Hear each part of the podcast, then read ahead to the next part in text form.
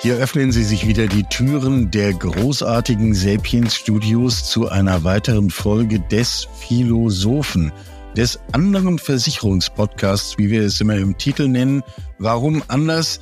Naja, weil wir hier eben nicht über die Details der neuen Vertriebsstrategie sprechen und nicht darüber, wie jetzt genau die Marketingabteilungen dieser Welt die Produkte so in Broschüren aufzubereiten haben, dass sie sich noch besser am Point of Sale verkaufen? Alle diese Fragen sind wichtig.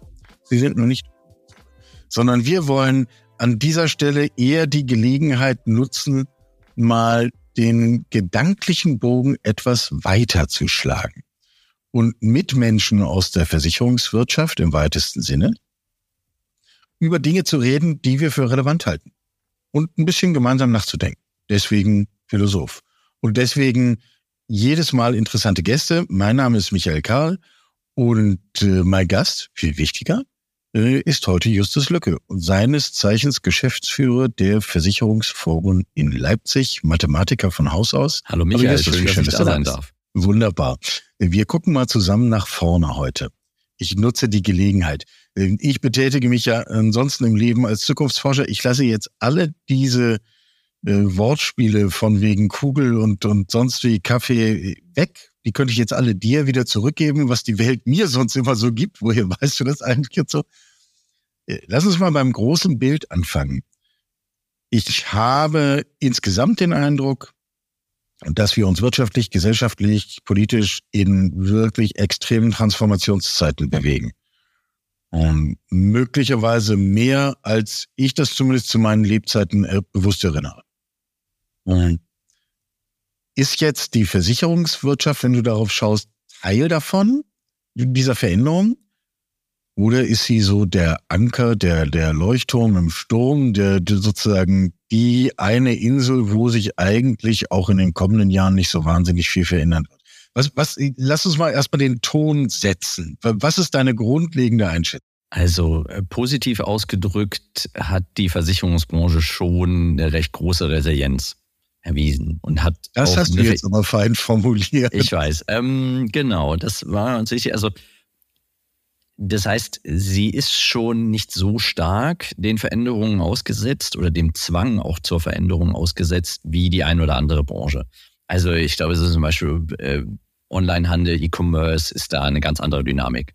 Das ist klar. Andererseits ist es an manchen Stellen schon noch so, dass die Branche auch ein bisschen zu sehr denkt, sie müsse sich nicht verändern. Das ist schon, also kein Unternehmen dieser Welt kann sich vor den Veränderungen verschießen weil man agiert im gleichen, im gleichen Wirtschaftssystem mit den gleichen Menschen, ähm, mit dem gleichen Kapitalmarkt. Das heißt, ja, die veränderten Kundenbedarfe, die Entwicklung in der IT, die ganzen Entwicklungen am äh, Zinsentwicklungen etc., Finanzmärkte, die haben eine Auswirkung auf die Versicherungsbranche. Die Versicherungsbranche, da sie auf Langfristigkeit ausgelegt ist und daher auch im Geschäftsmodell sehr viel Puffer hat, lebt an vielen Stellen noch recht gut vom Durchgebrachten, wenn man das so böse ausdrücken will. Also lebt noch sehr viel vom Speck der Vergangenheit, den sie sich angefressen hat. Und der wird immer geringer. Das heißt, der Leidensdruck wird immer größer, aber auch sehr unterschiedlich. Und ich muss schon sagen, man merkt aus meiner Erfahrung, dass besonders viel Wandel kommt, wenn der Leidensdruck hoch ist. Und der ist in vielen Stellen noch nicht hoch genug in meiner Wahrnehmung. Aber es tut sich was. Ja, im Detail können wir da nochmal reinschauen. Ich würde mich interessieren, mal ein bisschen zu differenzieren, ob wir hier eigentlich vor allem über technologische Entwicklung oder kulturelle oder Produkt oder äh, wo eigentlich da die Schwerpunkte liegen. Ähm, aber insgesamt äh, eine Anmerkung zu dem, was du sagtest. Ich finde das ja ganz interessant, weil ich immer wieder feststelle, Erfolg ist wirklich Gift für Transformation. Ja, wenn es einem zu gut geht, dann sage ich, ist es an vielen Stellen natürlich schon so mit, naja, funktioniert doch, dann so wie wir es bisher auch gemacht haben, scheint ja zu funktionieren. Also lass uns doch so weitermachen. Es gab ja mal diesen, was ich ganz spannend fand, bei einem Versicherungsunternehmen, der hat dann einen, ich glaube, selbst die Allianz hatte mal so ein bisschen, ich weiß nicht mehr genau, wie es wie es hieß, so Chief Business Model Challenge Officer oder sowas gemacht hatte, die so gesagt haben, was ich der Ansatz ja ein bisschen von Amazon so nach dem Motto, wir müssen immer die Ersten sein, die wissen, wer könnte uns denn jetzt überflüssig machen. Also ja. was könnte denn kommen, dass wir nicht mehr funktionieren, so was Blockbuster vielleicht damals geholfen hätte oder so. Ja, ähm, ja, ja. Aber das ist also jetzt nicht, dass ich in der Praxis irgendwo mal gemerkt hätte, aber dieser Gedanke, den musst du ja eigentlich immer in dir tragen. So nach dem Motto, nicht, oh, es läuft super, lass uns genauso weitermachen. Das ist auch richtig, aber trotzdem, was könnte denn passieren, dass wir nicht mehr so weitermachen können? Und das ist leider doch zu wenig ausgeprägt. Ja, das ist so diese Kultur. Ne? Wenn, wenn sowieso mein Geschäftsmodell eines Tages angegriffen wird, dann mache ich es doch besser selber. Dann profitiere ich wenigstens davon. Und das Interessante an dem, was du sagst, ist doch, ich treffe in kaum, jetzt müssen alle anderen Branchen weghören, ich treffe in kaum einer Branche in Führungspositionen so ausnehmend intelligente, aufgeweckte, rundum gebildete und kompetente Menschen wie in der Versicherungswirtschaft. Ich finde das richtig auffällig. Ähm, und trotzdem, ich stimme dir ja zu, äh, sagst du, naja, das ist halt schwierig, äh, in Zeiten des Erfolgs darüber zu reden, was man jetzt mal wieder anders machen sollte oder müsste oder sich zumindest auf den Wandel einstellen müsste. Wenn ich daneben stehe und das nüchtern betrachte, würde ich sagen, naja, das muss man auch irgendwie in den Griff kriegen. Ja, aber das ist, muss man ja auch sagen, da möchte ich jetzt nicht für alle sprechen. Aber wenn man sich das grundsätzlich anschaut, ist immer die Frage, ähm, über welchen Zeithorizont rede ich denn? Das stimmt. Denn es ist ja ein Klassiker, also jetzt gerade bei den Versicherungsunternehmen rede ich üblicherweise über Vorstände, rede ich über Vorstandsverträge, die zwar durchaus mal ein bisschen länger sind, aber da rede ich über fünf bis zehn Jahre. Und gerade wenn ich gewisse Dinge angehe, dann ist es so mal blöd ausgedrückt, habe ich ja die Sache wie, dann, dann belaste ich eher meine aktuellen Kennzahlen und den Benefit daraus keine Ahnung, ob ich den da noch habe oder so. Das will ich jetzt keinem nachsagen. Es gibt schon viele, die wirklich auch strategisch und langfristig sind. Aber ich glaube, das ist generell, dass ja eher die aktuelle Wirtschaftslage eher dazu incentiviert, kurzfristige bis mittelfristige Erfolge sozusagen anzustreben, als eine langfristige Transformation. Deshalb schätze ich auch sozusagen Untertun als quasi mittelständisches Unternehmen ähm, wo wir natürlich jetzt schon, meine Rolle ist zu gucken, wie können wir denn noch in 10, 15, 20 Jahren, also ich habe noch ein paar Jahre bis zur Rente, die habe ich eigentlich hoffentlich auch geplant hier zu verbringen und dann will ich auch spannende Dinge tun und auch noch relevant sein. Und das ist natürlich die lange Kurzfristigkeit und diese Transformation, wie du sagst, das ist natürlich auch mit viel Schmerz verbunden und das ist erstmal ein Invest. Das heißt, du hast upfront sowohl in die Kultur, also wenn du Dinge, Kulturstrukturen aufbrichst, dann ist das erstmal ein Schmerz dann hast du erstmal weniger Spaß als vorher.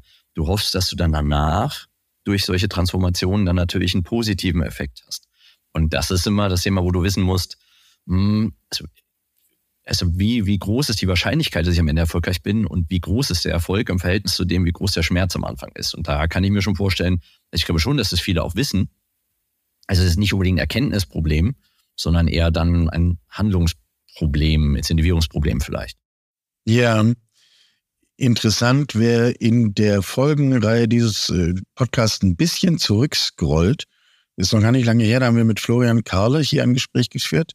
Ähm, der betreibt Südvers, einen Versicherungsmakler in Familienbesitz. Und weil du das ansprichst, fällt mir das ein. Das merkt man diesem Gespräch in der Tonalität von vorne bis hinten an, dass der eben nicht der angestellte Vorstand mit einer Vertragslaufzeit von fünf bis zehn Jahren ist, sondern der fragt sich, wie übergebe ich dieses Ganze eigentlich an meine Tochter, die schon ins Unternehmen eingestiegen ist? Und das sind völlig andere Horizonte und eine völlig andere, letztlich Freiheit im Handeln. Interessante, äh, interessanter Unterschied, den man da richtig mit Händen greifen kann. Ja, das stimmt. Also das beanspruchen wir auch für uns sozusagen als geführtes Unternehmen, wobei ich natürlich auch andersrum sagen muss, das will ich auch nicht sagen, dass Familienführt alles so die heile Welt ist, ähm, dass man natürlich auch eine gewisse Gemütlichkeit gegebenenfalls an manchen Stellen auch entwickelt. Also es kann auch andererseits sein, so nach dem Motto, dass dieser, dieser, der Leidensdruck oder der, der Push, den da noch manchmal ist, die Impulse, sagt so dieser, also die, die Geschwindigkeit hochzuhalten, da auch eventuell an manchen Stellen bisschen geringer ist. Andererseits auch die Frage, Sprintmarathon, ne, da äh, Geschwindigkeit hochhalten heißt auch, dass man irgendwann die Leute dann vielleicht auch verbrennt.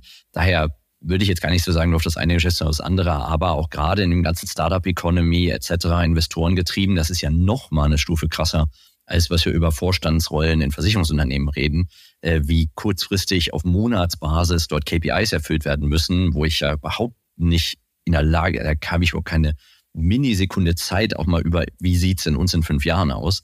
Dann kann das ja das ganz andere Extrem. Ich habe da eine eindeutige Meinung zu. Ich glaube, dass es nicht nachhaltig? Also ist immer die Frage, wie viel Wert ich schaffen. Natürlich hoffen alle dann auf das nächste Airbnb da an der Stelle.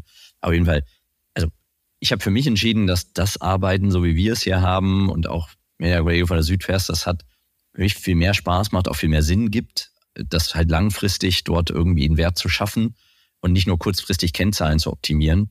Ähm, aber es ist halt, sagen wir so, der Markt ist, wie er ist. Und deshalb würde ich auch nicht sagen, das ist jetzt irgendwie das eine ist das andere ist böse. Man muss sich mit der Realität auseinandersetzen, muss jeder wissen, was einem mehr Spaß macht und was einem mehr gibt an der Stelle. Und ich bin auf jeden Fall eher für das langfristig Nachhaltige zu haben. Ja, persönlich geht es mir ohnehin ähnlich. Ich wollte jetzt aber gar nicht das eine sozusagen glorifizieren und das andere verteufeln, sondern einfach auf den Unterschied äh, aufmerksam machen. Gibt es eigentlich eine eine Verknüpfung zur Thematik von Versicherungen? Also würdest du dem Gedanken zustimmen, dass Versicherungen, die qua Natur, qua Anlage, qua Grundidee auf, auf Sicherheit, Absicherung, Stabilität ausgerichtet sind, allein deswegen sich schwerer tun, selber Unsicherheiten zu produzieren. Denn Transformation, Veränderung bedeutet ja genau das, Unsicherheit. Also ist es am Ende so platt? Ja, klar. Also ich wollte auch mal so ein bisschen, äh, Versicherungen wollen ja kein Risiko, deshalb ziehen sie auch risikoaverse Menschen an. Ähm, aber das Geschäftsmodell ist natürlich auch nicht auf Risiken gehen ausgelegt, weil sie auch allein regulatorisch sehr, sehr drauf getrimmt sind, möglichst keine Risiken, also eine sehr, wie auch so schön, keine Fehler zu machen. Ja, also nicht, ich, also ich habe eher einen Nachteil, wenn irgendwo ein Fehler passiert, als ich habe auch aufgrund, auch mit durch die Regulierung dieses Upside-Potenzial, weil ich meine, ich gehe ja Risiken ein, damit ich Chancen realisiere. Weil wenn ich keine Chancen dadurch habe, dann bringt es nichts, Risiken einzugehen. Und dieses Upside-Potenzial aus den Chancen ist aus der Sicht vieler der Menschen wahrscheinlich dann auch überscha also überschaubarer als jetzt beispielsweise, wenn ich so, wenn ich bei ähm, Amazon oder Airbnb oder so oder bei Google arbeite, so in neuen Geschäftsmodellen beispielsweise, weil ich dann schon mich in einem relativ festen Umfeld bewege. Und deshalb, ja, glaube ich schon, auch weil wir natürlich auch viel quantitative Menschen haben, die, deshalb sagst du ja auch intelligente Menschen, sage ich natürlich, Mathematiker sind ja immer hochintelligente Menschen. Ähm, nein, aber du hast halt da schon äh, viel Know-how mit da, wo du aber natürlich auch diese sehr stark versuchst abzuwägen. Und du wirst ja auch an der Stelle auch von, wenn du in solchen Unternehmen bist, aufsichtsratseitig ja auch nicht für das nächste potenzielle Airbnb gefeiert, sondern du wirst ja eher dafür, dass das Kerngeschäft sozusagen sicher funktioniert und dass du keine keine Skandale produzierst, sozusagen auch natürlich insbesondere mit incentiviert. Und diese Sprungentwicklung ist ja gar nicht sozusagen auf dem Plan. Deshalb ja, das ist auch eine Kultur. Ja, wenn du immer da, sagen wir mal so ein bisschen, ich kenne es aus in meiner Wahrnehmung, ich bin ja kein Jurist, aber aus der Juristerei, wenn du halt quasi als Kernaufgabe immer hast, als Jurist, immer dir zu überlegen, was könnte denn jemand anders sich überlegen, um mir was Böses zu tun, was ja immer so ist, auch wenn ich, wenn ich Bedingungen schreibe, wenn ich Verträge schreibe, muss ich immer überlegen, naja, was könnte der mir denn Böses tun? Was könnte denn jemand auf Ideen kommen und sich Böses, der, der mir Böses tun will? Das heißt, ich habe quasi immer die Geisteshaltung, irgendjemand will mir was Böses. Jetzt, ist halt, ohne ihnen zu nahe zu treten, ich habe auch wirklich viele, ein paar Juristen im Bundeskreis und so, aber wenn du, das bin ich von überzeugt, wenn du immer in dieser Denke bist, dass du also das, deshalb auch Bedingungen schreiben, ist halt eine Versicherungsbranche, weil du immer wieder überlegen musst, okay, wie könnte denn jemand mir was Böses tun? nicht, wenn alle böse sind, aber irgendjemand kommt vielleicht auf die Idee, dann habe ich ein Problem. Und deshalb machst du es komplett und versuchst es abzusichern, hast immer das Gefühl, oh, die wollen mir was Böses. Und dieses Mindset überträgst du halt. Und deshalb denkst du über Gefühl, so nach dem Motto in der einen oder anderen Stelle, das glaube ich, hat die im Kundenservice, haben die das schon gedreht, aber könntest du dazu hinkommen, dass sie immer denken, na, jeder Leistungssteller ist erstmal potenzieller Betrüger. Ich glaube, das haben viele Versicherer schon hinbekommen, so diesen Mindset vom, vom den Service-Gedanken und Kundenzentrierung dort auch in die Köpfe reinzukriegen. Also bitte denken hier, das ist, der will nichts Böses von dir. Aber das meine ich nur so, wenn du halt immer in diese Richtung denkst, dann ich habe da immer, meine Kollegen werden da ein bisschen Hotzheimer, die haben den Spruch schon häufiger gehört. Ich habe da so einen, einen Wahlspruch für mich immer. Deshalb finde ich auch sehr gut, dass ich also einem Philosophen äh, und das bin, und zwar auf die Dauer der Zeit nimmt die Seele die Farbe der Gedanken an das passt so ein bisschen in die Richtung. Das ist für mich immer das Thema, immer eher positiv aufs Leben zu schauen. Also so dem Motto, es wird schon alles mal gut gehen, versuchen wir das Gute in den Dingen zu sehen, weil ich dann auch glaube, dass das auch deine Seele halt färbt. Und das ist auch so ein bisschen in die Richtung. Ähm, wer es nachschauen will, ich, ich muss gestehen, ich sage immer, ich habe es damals von Eckhard von Hirschhausen gehört, aber es ist ursprünglich von Marc Aurel, ähm, einem der großen Stoiker der, äh, der Geschichte. Und jetzt nicht, weil es von Marc Aurel ist, aber ich finde, da ist sehr viel weit drin. Das passt halt auch auf das Thema. Je nachdem, was du tust, was du regelmäßig tust, wie du damit umgehst, färbt sehr stark, wie du auf die Dinge schaust. Und dann trieft das quasi aus deinen Poren, auch wenn du es gar nicht willst. Ja, und es ist ja wie so eine Spirale, nicht? Ähm, weil dadurch bildet sich eine bestimmte Kultur in Gruppen und Organisationen heraus, die wiederum bestimmte Menschen stärker anzieht als andere. Und ähm, schon verstärkt sich dieser Effekt äh, immer weiter über die Jahre, nicht? Ich glaube, so viel unternehmerisch denkende Menschen hast du jetzt nicht viel in der Versicherungsbranche, weil natürlich auch die Menschen hingehen, die auch an sich einen hohen Wert auf Sicherheit legen oder Solidität und denken, okay, weil Versicherer stabil sind, ist ein bisschen nicht, nicht ganz so krass wie eine Behörde, aber auch so, wieso gehe ich zu einer Behörde? Auch nicht, weil ich jetzt denke, ich werde jetzt die Welt damit verändern, aber weil ich halt einen hohen Grad an Sicherheit habe. Deshalb hast du auch so ein bisschen. Du hast doch, du hast doch ein paar wirklich kreative Köpfe, auch sehr viel, auch Leute, aber die sind natürlich in der Unterzahl, Verhältnis zu den großen Bereichen. Das prägt natürlich die Kultur so eines Unternehmens oder auch einer Branche. Ja, mir fällt ein weiterer Podcast an, ein Gespräch, das wir hier geführt haben. Christian Pedak von Lamy aus Österreich, der genau an dieser Stelle ansetzte, als er gesagt hat, ich möchte mein Unternehmen grundlegend verändern. Und nämlich genau beim Denken und sagte, unser, unser Change ist, wir streben an, 100 Prozent der bei uns eingereichten Schäden zu begleichen. Erst dann sind wir zufrieden, wenn wir jeden einzelnen, der zu uns kommt, tatsächlich auch begleichen. Und das ist genau sozusagen vom Kopf auf die Füße gestellt, äh, führt dich zu völlig anderen Prozessen, weil führt dich äh, zu Kommunikation an ganz anderer Stelle, weil wie kriegst du das geregelt? Das kriegst du, meine Menschen schicken dir trotzdem komische Sachen. Also musst du an der Erwartung vorher arbeiten. Du musst vorher kommunizieren und sicherstellen, dass alle Seiten wirklich verstanden haben, was ist hier eigentlich versichert und was nicht. Und das klingt so harmlos, aber wir wissen alle, dass das natürlich in der Regel nicht der Fall ist. Und ähm, das fand ich sehr interessant, weil das genau auf diesen Punkt einzahlt, den du ansprichst. Der, der Change beginnt tatsächlich im Mindset, im Denken. Interessant. Ähm, wenn wir jetzt vorausschauen, haben wir ja angekündigt. Ähm, und jetzt sind wir mal gar nicht so wahnsinnig spekulativ, sondern gucken mal so in den Verlauf der 30er Jahre. Dann, wo erwartest du die größten Veränderungen in der Versicherungswirtschaft auf solchen kulturellen Ebenen, über die wir gerade sprachen? Oder ist es ein technologisches Thema? Oder ist es äh, ein Thema, dass wir völlig andere Produkte sehen werden? Wo vermutest du den, die höchste Veränderungstemperatur?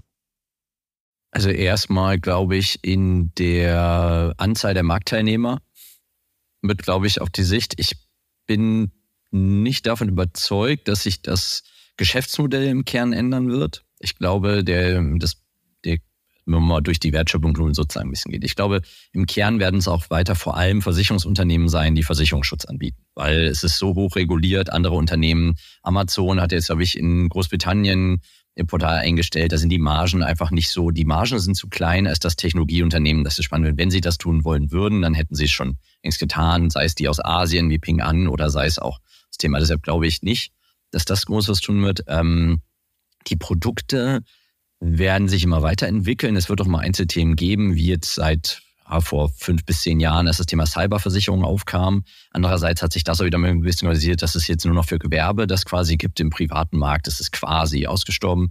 Ähm, es kommen immer mal so Einzelaspekte.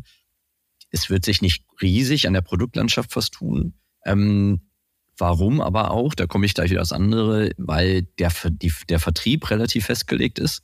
Weil das Problem liegt nicht zwangsläufig, dass es an vielen Stellen, dass es der Kunde nicht vielleicht auch kaufen würde, sondern dass er es nicht angeboten bekommt oder beziehungsweise nicht kaufen kann, weil äh, online muss ich mich selber mit auseinandersetzen. Online könnte ich solche Produkte einfach anbringen, aber da ist einfach die, der Aufwand, die Kunden dafür zu gewinnen, zu hoch. Das heißt, ich bin auch davon überzeugt, dass noch ein Großteil bis auf weiteres auch über den persönlichen Vertrieb erfolgen wird, sagen wir digital persönlich. Ich glaube, dass man jemandem jetzt im Wohnzimmer sitzt, aber dass man die Möglichkeit hat, mit jemandem in Austausch zu gehen, auch digital unterstützt, aber dass schon der relevante Anteil noch über, sagen wir, Bankenvertrieb, Ausschließlichkeitsvertrieb oder Maklervertrieb sein wird. Ähm, es wird dieses Thema Embedded Insurance, also mit Partnern zusammen an den Markt zu gehen, wird immer relevanter, weil ich bin schon davon überzeugt, dass es immer weniger Menschen werden, die für die klassischen Vertriebswege empfänglich sind, weil da es wird immer gewiss, also der wird immer noch relevant bleiben, es wird immer weniger, es wird immer mehr Menschen geben, die du nicht über einen Makler oder sowas erreichst. Das heißt, die kannst du nur über solche Insurance-Lösungen, Embedded Insurance-Lösungen oder Direktvertrieb erreichen. Aber die Strukturen werden dort deutlich einfacher, weil ich meine, wir haben knapp 90 Lebensversicherungsunternehmen, wir haben 40 private Krankenversicherungsunternehmen, wir haben um die 300 äh, Sachversicherungsunternehmen, von welchen die irgendwie 25, 30 Mitarbeiter haben.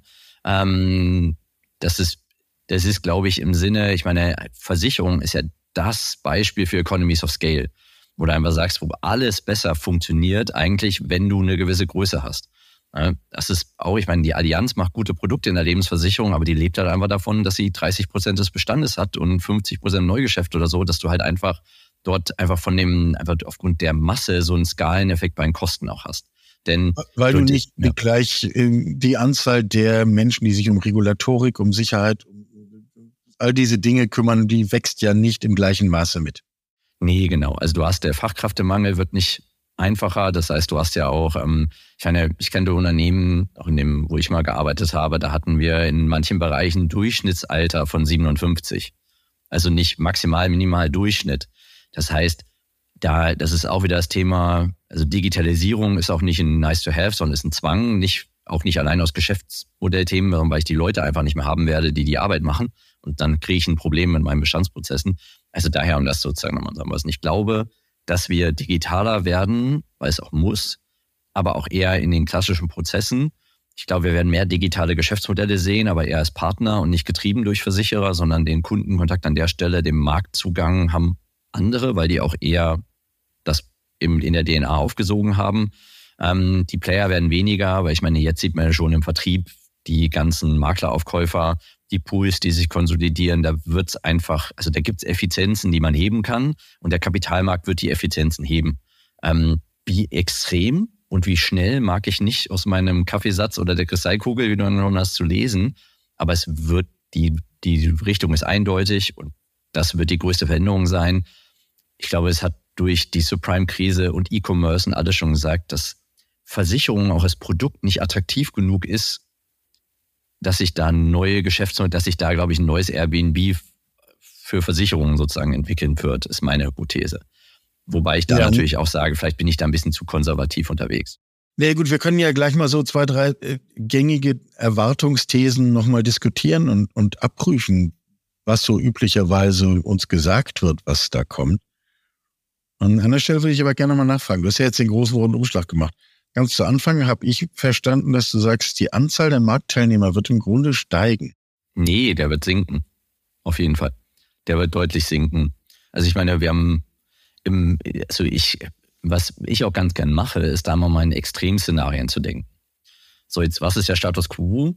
Und wie könnte jetzt beispielsweise im Vertrieb das Extremszenario aussehen? In der, also in meiner Wahrnehmung, weil ich finde es immer ganz spannend, mal in diesen Extremszenarien zu denken.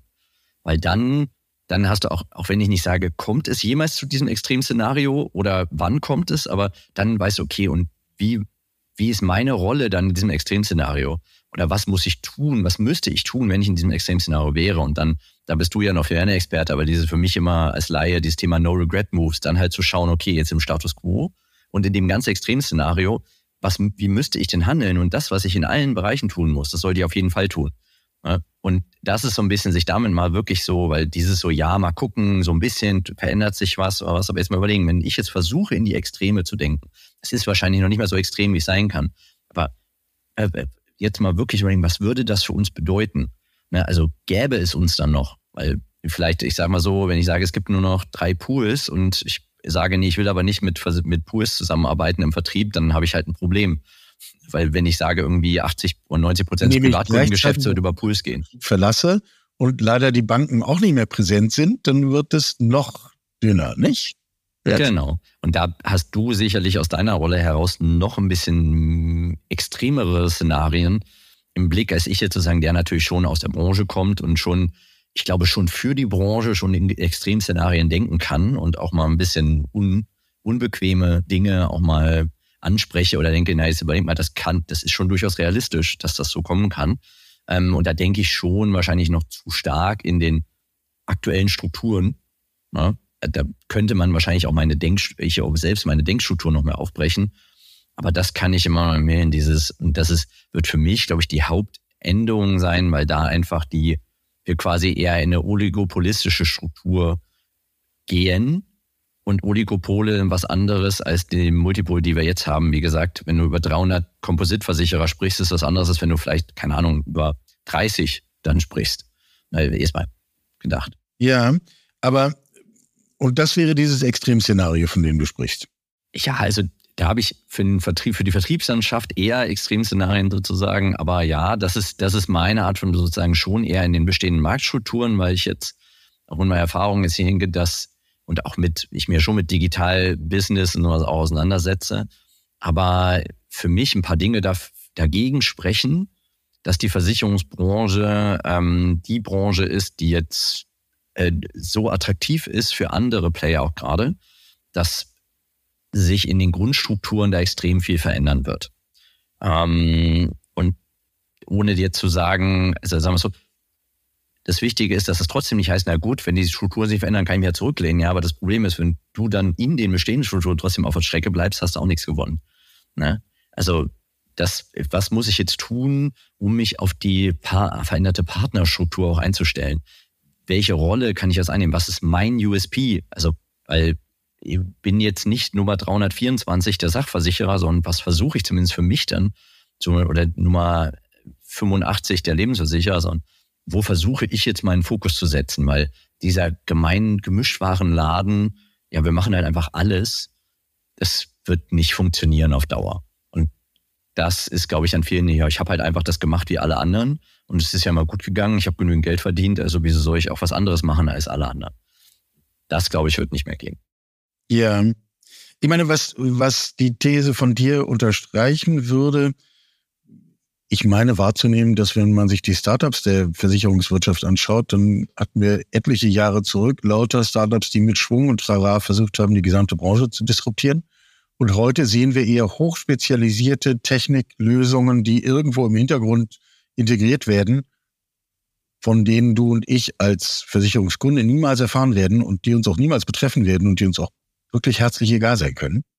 Ja, also ich glaube, das war so ein bisschen was auch viele gemerkt haben, also es gibt noch viele davon, schon eine relevante Anzahl, die aber ihr Geschäftsmodell mal stark verändert haben. Und das, das ist auch so ein Aspekt, der mich dazu bringt, dass ich denke, dass die Branche nicht so, ähm, nicht so in der Gefahr steht, disruptiert zu werden, auch wenn ich dieses Wort hasse, aber das ist was anderes, ähm, weil sie einfach für den Kunden eine zu geringe Relevanz auch besitzt. Weil es gab ja viel, gerade die erste Charge der Anzahl war als B2C oder D2C. Also alles so, ich versuche den Kunden zu gewinnen. Viele Digitalversicherer, wo man einfach gemerkt hat, diese Customer Acquisition Costs, sich eine Marke aufzubauen, den Kunden zu gewinnen, die sind so exorbitant hoch.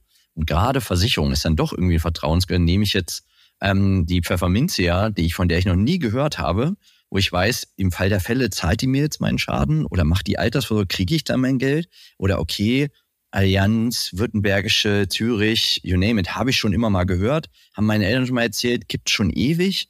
Na, vielleicht ist das doch so ein bisschen. Das ist halt doch ein starkes Vertrauensgeschäft, weil im Endeffekt ist doch Versicherung ey, wirklich nur ein Vertrauensgeschäft. Weil ja, das sind halt alles keine Juristen. Weil im Endeffekt habe ich nur, ich, äh, eigentlich ist Versicherung, ich habe einen Vertrag, den ich austausche mit Rechten und Pflichten. Ich habe Pflichtbeiträge zu zahlen, deshalb hat der Versicherer Pflicht, mir Leistungen zu zahlen. Aber ich will mich ja nicht durchklagen, sondern ich muss schon darauf vertrauen, dass das grundsätzlich passiert.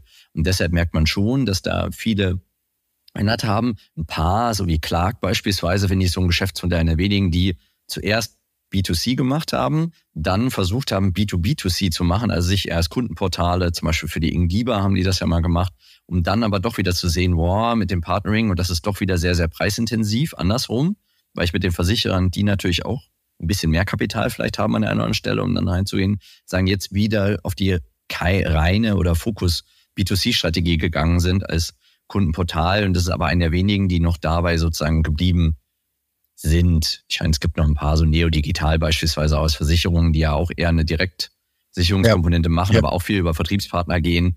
Ähm, also da gibt es schon, aber ja, das, das meine ich ja, es ist jetzt keins der, die jetzt auch so schnell gewachsen sind, dass man sagen könnte, die, die hätte ich jetzt als Versicherer nicht aufkaufen können am Ende. Das ist ja immer das Risiko, also das ist ja im Kern auch mit die Herausforderung.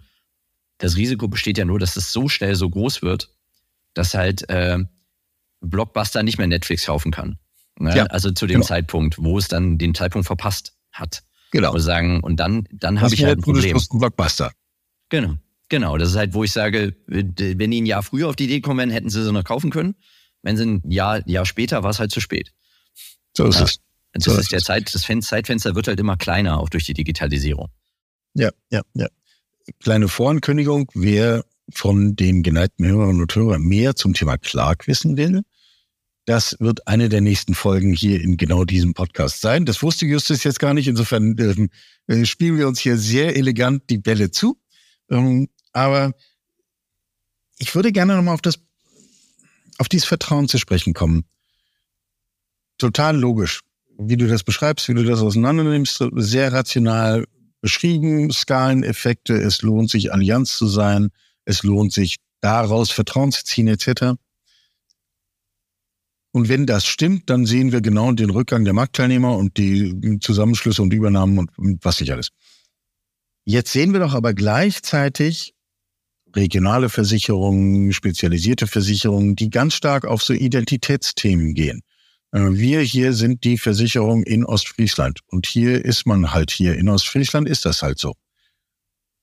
Ist das äh, Folklore und äh, letztlich in der Zukunftsperspektive gar nicht mehr wichtig?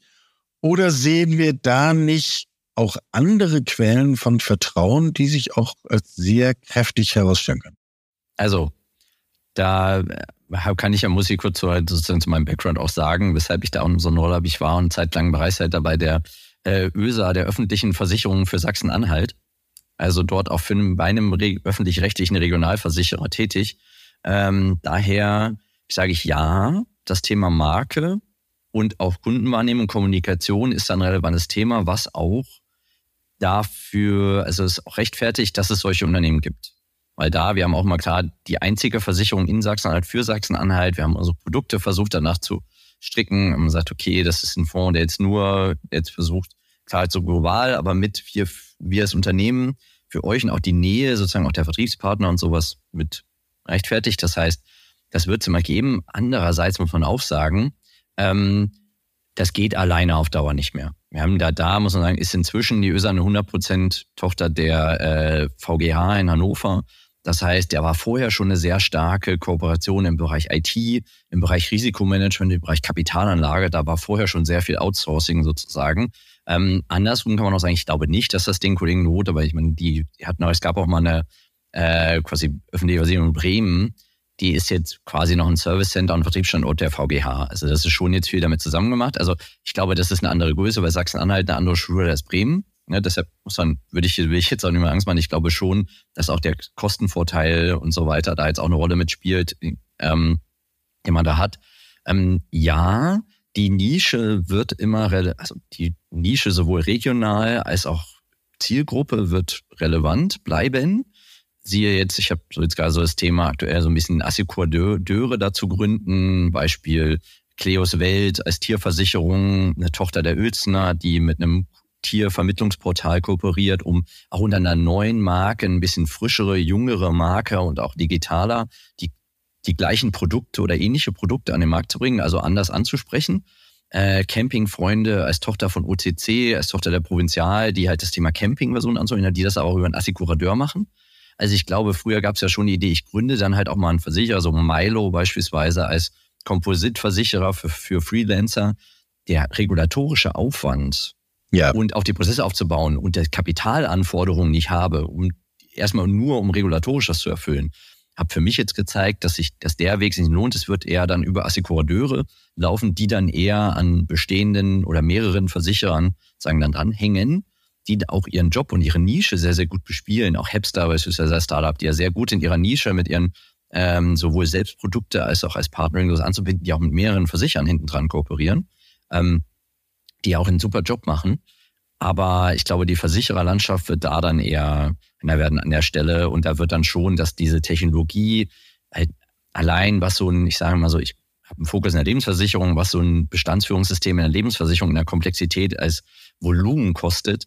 Ähm, und wenn ich dann, ich habe mal mit einer Sterbekasse, mit einem Vorstand einer Sterbekasse, die acht Mitarbeiter hatten, die quasi auch Lebensversicherungsgeschäfte sagen will, gemacht haben, der hat gesagt, der hat ein IT-Budget im Jahr von irgendwie 60.000 Euro.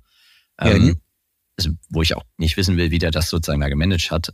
Das wird auf Dauer einfach nicht mehr gehen, weil die regulatorischen Anforderungen ähm, und die Digitalisierungsanforderungen, die, die machen das so, dass ich einfach so viel Upfront-Kosten habe, die kann ich nicht mehr alleine tragen. Das zerschießt mir alles. Das heißt, ich werde da zumindest technologisch eine Konsolidierung haben und dann auch häufig gesellschaftsrechtlich. Was auch andererseits ein bisschen mit reinspielt, ist trotzdem auch immer Bestandsschutz in Form von Gesellschafterstrukturen. Weil gerade, was du auch ansprichst, das sind natürlich jetzt nicht klassische, also es sind unterschiedlichste Eignermodelle. Mal sind das Landschaftsverbände. Ich habe auch mal gehört, das wusste ich eigentlich so, die VGA gehört, glaube ich, in einem Abt oder so. Also ich weiß, so eine Art Kirchenerträger. Das heißt, die haben jetzt gar nicht die Interesse bedarf sozusagen, oder es, es wäre, selbst, also was sie nicht wollen, aber selbst wenn sie wollen, sich irgendwie zu konsolidieren mit anderen Unternehmen, das wäre jetzt sehr schwierig. Also solange das wirtschaftlich noch tragfähig ist, und ich glaube, die gibt es auch Unternehmen mit einer gewissen Größe, die zum Beispiel eine VGA hat, dass das auch wirtschaftlich sinnvoll machbar ist. Aber da, ich glaube, es wird Nischenansprachen geben, die werden aber eher über reine Marken und oder über Assekurateure erfolgen und weniger über wirklich explizite Versicherungsunternehmen und dann auch viel von Versicherungsunternehmen, die dann Dinge tun an der Stelle. Ja, ja, verstanden. Wir, haben ja im Grunde jetzt so ein Bild, dass wir sagen, ähm, von Regulatorik und Digitalisierung und Veränderungsnotwendigkeit kommen wir im Grunde hin zu Veränderungen auf dem Markt und Veränderungen auf den Gesellschafterebenen, wenn ich es mal so ganz grob zusammenfasse. Jetzt betreten wir mal so ein Unternehmen gehen durch den Eingang in die, in die Haupthalle. Fühlt sich das in zehn Jahren noch so an wie heute? Ähm, ich glaube, da hat sich schon ein Transformationsprozess ist schon angegangen unter diesem, sagen wir mal, eher so neue Arbeitswelten. Und da ja. gehört auch, wie du sagst jetzt gerade, wenn du dieses rein, ich trete in ein Gebäude, ähm, das, da hat sich schon viel getan und da wird sich auch weiter tun. Manche haben das schon hinter sich, manche sind da noch mit dabei. Ähm, das ist immer wichtig, dass das nicht nur räumlich, sondern auch, wie gesagt, kulturell mit begleitet wird. Ich glaube, kulturell ist noch wichtiger, aber da ist räumlich sozusagen auch Mittel zum Zweck. Genau, das wird sich anders anfühlen. Das wird einfach, weil, weil wir natürlich auch um die gleichen Arbeitskräfte auch an der Stelle werben wie der restliche Markt. Äh, IT-Fachkräfte, äh, Business-Leute. Das heißt, da muss ich auch einfach an sich ein bisschen an der Kultur, an dem Anschein, aber was an der Wahrnehmung, wo ich auch gerne ins Büro gehe. Plus, dass ich das auch allein machen muss, Stichwort ähm, hybrides Arbeiten, da könnten wir ja auch noch mal eine halbe Stunde mal reden, dass das ja auch noch ein Thema ist. Ich muss, ich, ich muss wieder Anreize schaffen, oder die den Leuten es angenehm machen, dass sie wieder ins Büro kommen. Das ist einerseits natürlich terminlich, kulturell, aber auch räumlich. Weil wenn es kalt und miefig und dunkel ist, dann habe ich auch noch weniger Motivation, ins Büro zu gehen. Deshalb, ja. es wird sich anders anfühlen, weil auch einfach wir schon da viel mehr auch Richtung, also schon viel mehr Veränderungen sehen. Dass es auf dieser Strecke Veränderungen geben wird, stimme völlig zu, ist, glaube ich, völlig außer Frage. Hm, sonst ist es, glaube ich, dann auch nicht mehr darstellbar, halbwegs relevant die eigenen Planstellen auch zu füllen. Mich interessiert, wie weit das geht. Ich will das mal zuspitzen. Wir haben gerade auch übrigens mit unterstützt von Sapiens, äh, wir als Zukunftsinstitut ein, ein Festival rund um Transformation gemacht. Und da kam äh, Rainer Sommer, Vorstand der Provinzial, auch hier schon im Podcast gewesen, relativ neu bei der Provinzial als Vorstand und berichtete von seinen Bemühungen, tatsächlich kulturell was zu verändern. Und eben nicht so die klassische Vorstandsrolle auszuüben, zu sagen, Menschen kommen und legen ihnen irgendwelche Probleme vor und er gibt die Lösungen vor und dann muss das abzuarbeiten sein, sondern umgekehrt. Menschen kommen und sagen, hier ist ein Problem und er sagt, ja, dann mach halt mal. Um, und bekommt, und das fand ich ein Detail, das war so, da, da steht aber ein Bild in meinem Kopf, bekam darauf in dieser Situation dann die Antwort von seinen jeweiligen Fachleuten. Entschuldigung, ich war in meinem Berufsleben vorher noch nie jemals überhaupt mit einem Bereichsleiter im selben Raum. geschweige denn mit einem Vorstand. Und jetzt stehst du hier, ich muss dich duzen und du verlangst von mir, dass ich selber sozusagen Lösungen entwickle, Verantwortung übernehme, Dinge treibe. Und ich finde es ja großartig, wenn Menschen genau solche Impulse setzen. Ich weiß nur noch nicht, ich habe noch kein Bild dafür, was wir sagen können, wie weit geht eigentlich so ein kultureller Wandel äh, in der Versicherungsbranche? Also, das ist ein Prozess und es werden Leute dabei auf der Strecke bleiben. Also so böse ausgedrückt, aber näher weil das habe ich auch selbst als Geschäftsführer gemerkt. Man, ich glaube, wir haben ein sehr junges und auch sehr veränderungswilliges Unternehmen, aber es ist trotzdem, man wird nie alle zu 100 Prozent glücklich machen und mitnehmen dabei ich sage immer so, das ist auch, wie du es gesagt hast, wir handhaben es auch so, dass wir sehr stark Richtung, wie der Rainer es gesagt hat, dass du sagst, maximale Freiheit bei maximaler Verantwortung ist so ein bisschen das Thema, also sagen, ja, jeder muss für seinen Bereich ein Verantwortungsgefühl entwickeln und dann muss ich umso weniger ihm sagen, was er denn in seinem Bereich tun soll, weil er selbst dann genügend Freiheiten bekommt, in denen er natürlich mit anderen agiert, das sinnvoll zu tun. Das musst du aber auch wollen. Ich meine, wir haben andererseits auch bei uns in ganz vereinzelten Wellen, das sage ich noch im Versicherungsunternehmen, es gibt trotzdem noch Leute, die es lieber haben, ähm, wenn ihnen gesagt wird, was sie tun sollen. Wenn sie sagen, ich möchte aber, dass du die Entscheidungen für mich triffst. Ich will die gar nicht treffen. Ich möchte diese Entscheidungsfreiheit gar nicht haben. Und das ist auch vollkommen okay. Ich meine, es gibt Unternehmer und es gibt Nie-Unternehmer, es gibt halt, es gibt unterschiedliche Typen Menschen. Und ja, wir haben natürlich auch viel, dadurch, dass es halt sehr stark hierarchisch war, nicht nur die Versicherungsbranche, auch viele andere, haben wir natürlich auch noch viele Menschen, die halt teilweise, wir haben ja auch, wie nicht regelmäßig in den Versicherungszeitschriften, die in der Branche 40, 50-jährigen Unternehmensjubiläum lese. Das sind natürlich Unternehmen, die vor 40 Jahren, also sagen wir mal irgendwie Anfang der 80er oder da angefangen haben, in der Branche zu arbeiten, dann sind die natürlich auch so sozialisiert. Und deshalb wollen die das dann vielleicht auch nicht. Deshalb ist es schwierig und so da muss man halt dann schauen, findet man Bereiche, wo die dann so ihre Fähigkeiten, die sie haben, das heißt ja nicht, dass sie schlechter oder besser sind als andere, aber sie haben halt andere Fähigkeiten, noch sinnvoll einsetzen können. Das heißt, ja, es werden welche, es würde ihnen wehtun, weil auch, wie gesagt, ich kenne auch andere, die gesagt haben, das erste Mal, ich schaue mein Vorstandsbüro ab und setze mich mit dazwischen. Am Ende, muss ich gestehen, habe ich mit allen, mit denen ich sowas dann auch aus den Umfelden zu, aus den Umfeldern zu tun hatte, das eigentlich immer in der Breite positiv gehört, dass sie gesagt haben, ah, dieses Nahbare, dieses, dieses äh, Hürden abzubauen, Mauern abzubauen, immer auf die lange Sicht positiv war. Und deshalb ist das der einzig mögliche Weg, weil diese Transformation, diese Leute da so mitzunehmen und auch, wie gesagt, nicht zu sagen, ich muss jetzt immer durchs Vorzimmer, ähm, bis ich dann da angekommen bin, das ist einfach das, weil die wollen, das ist eine Wertschätzung, das ist eine Wahrnehmung, das ist auch eine, eine, ein Gefühl von Freiheit. Und das ist das, was gerade die High Potentials oder die Menschen, die halt jetzt auch in dem Berufsleben starten, halt haben wollen. Die wollen eine gewisse Autarkie haben. Und in der Breite zumindest. Es wird auch immer welche sagen, die, ich will meine Strukturen haben. Aber das muss ich einfach so tun. Daher ja, es wird geben, wo dann auch Leute sagen, nee, das ist nicht die Kultur, in der ich arbeiten möchte. Und dann muss man sich trennen. Dann gibt's viele andere tolle Jobs. Aber ähm, man sollte immer versuchen, sie mitzunehmen. Aber die Illusion, dass du 100 Prozent der Leute mitnehmen kannst, die habe ich auch für mich aufgegeben, weil das ist, dafür gibt's zu viel unterschiedliche Charaktere da draußen. Das ist, wäre auch, wie gesagt, das ist eine Illusion. Es ist wirklich okay. Jeder muss wissen, wie er arbeiten möchte ist ja dann auch eine Anforderung an die Klarheit, nicht? Wie wollen wir es hier halten? Und dann finde ich, kann man erwachsen miteinander umgehen und dann kann die eine Seite der anderen sagen, passt das für dich? Siehst du hier eine Rolle oder siehst du sie nicht? Großer Freund davon, dass erwachsene Menschen auch im Berufsleben erwachsen miteinander umgehen, auch wenn man das nicht unbedingt immer in allen Fällen so realisiert sieht. Vielleicht, um das Ganze abzubinden.